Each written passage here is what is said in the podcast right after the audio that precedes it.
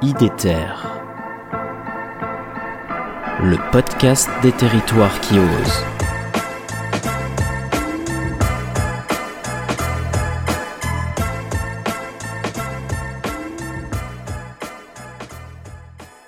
Alors, il y a plusieurs, niveaux d'enjeu en fait.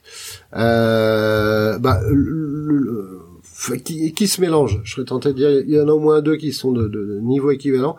C'est effectivement préserver, bah, naturellement, les, les ressources, enfin nos ressources, hein, dans toutes les machines. euh, Enfin, toute machine, quelle qu'elle soit, euh, enfin, elle a une empreinte carbone, mais euh, elle nécessite de la matière, elle nécessite du transport. euh, alors, effectivement, elle donne du travail à des gens. Enfin, c'est souvent des usines en Chine, hein, donc ils sont loin. Mais bon, bref, euh, il n'y a plus aucun appareil électroménager à ma connaissance qui est fabriqué en France et en Europe de moins en moins.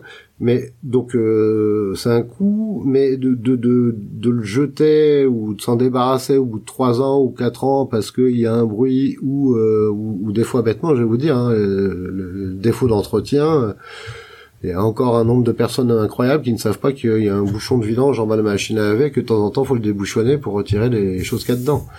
Hmm. Euh, en tant que réparateur, je vais être très honnête, hein, ce genre de panne, on adore, hein, parce que voilà, on nettoie le filtre et c'est reparti pour un tour.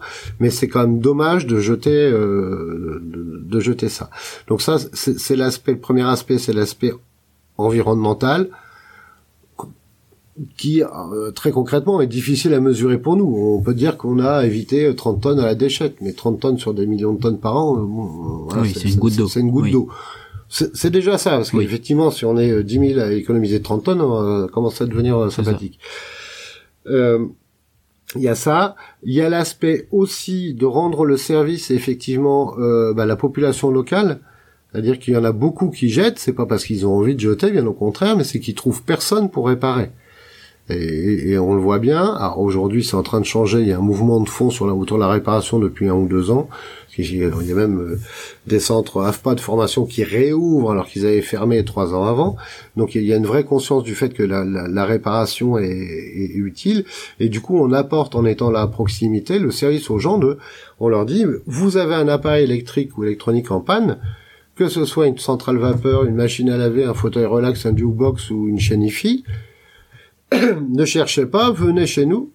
Enfin, vous embêtez pas. Mm. Un, le jetez pas. Deux, venez chez nous.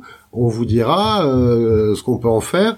Euh, en, en propre, on n'a pas forcément les compétences. Par contre, on travaille soit avec des artisans spécialisés, soit avec des auto-entrepreneurs qu'on héberge. Ça, c'est encore une autre, euh, ça va être la troisième composante. Un, un auto-entrepreneur qu'on héberge chez nous qui est qualifié. Oui. Voilà. C'est mon machin, il est en panne, ça fonctionne l'électricité, je vais chez mon hypershop et point barre. Je vais pas chercher pendant deux plombes. Alors j'ai le droit de chercher sur euh, Google pour savoir comment essayer de le réparer moi-même. Euh, on l'encourage vivant. Après, ben, si je sais pas, je viens là. On a même, je me souviens, un monsieur, euh, c'était juste, euh, c'était à la marge, hein, c'était son interrupteur, le fil était dénudé. L'interrupteur de lampe de chevet, je précise. hein. Oui. Donc euh, bon, on, on l'a pris. euh, On, on lui a pas pris des millions lui, mais, mais voilà, il y a des gens, ils savent pas faire ou ils ont pas envie de faire. On leur rend le service. La troisième composante, c'est effectivement on, on permet, on donne de la visibilité à ce métier et on permet à des, des, des gens qui veulent se lancer. Euh, et là, c'est le cas pour, pour deux personnes. Il y en a même une qui s'est lancée grâce à nous, de se lancer dans ce métier dont ils ont envie et qui savent un peu faire, mais qui osent pas parce que partir tout seul, se faire sa clientèle, euh, bah, investir dans un local, du matériel, etc., etc., c'est compliqué. Euh, nous, on a besoin, enfin là sur Clisson, on a, on a deux personnes qui travaillent chacune deux jours par semaine pour nous. Hmm. C'est-à-dire, c'est pas, c'est pas du cinq jours. Ça, ils ont trois jours pour développer leur propre Leur activité, activité et leur clientèle. Mais grosso modo, ils ont deux jours d'assuré de revenus par semaine en bossant pour My Hyper Shop. Ce qui permet de, de faire la base pour permettre de se lancer. Ah oui. Et, et ça, c'est euh, euh, en plus de ce, cette entre guillemets euh, garantie fi- financière, bah aussi ils voient des collègues, ils échangent avec les autres, euh, ils voient les, les clients. Par contre, ils sont pas embêtés à chercher les clients, à faire les devis, à faire les factures. Ils se consacrent sur leur métier qui est la réparation. Hmm. Une sorte d'incubateur euh, à réparateur qui. euh, Ouais, c'est ça, de, de, de, de, de, rampe de lancement, on va dire. ça, euh, ouais.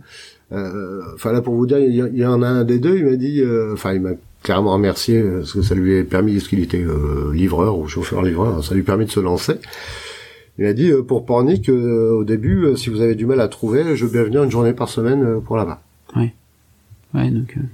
Donc voilà. Donc c'est aussi ce côté-là, et puis indépendamment du fait que bah, on crée de l'activité aussi nous salariés directement là pour le coup sur sur place. Mm.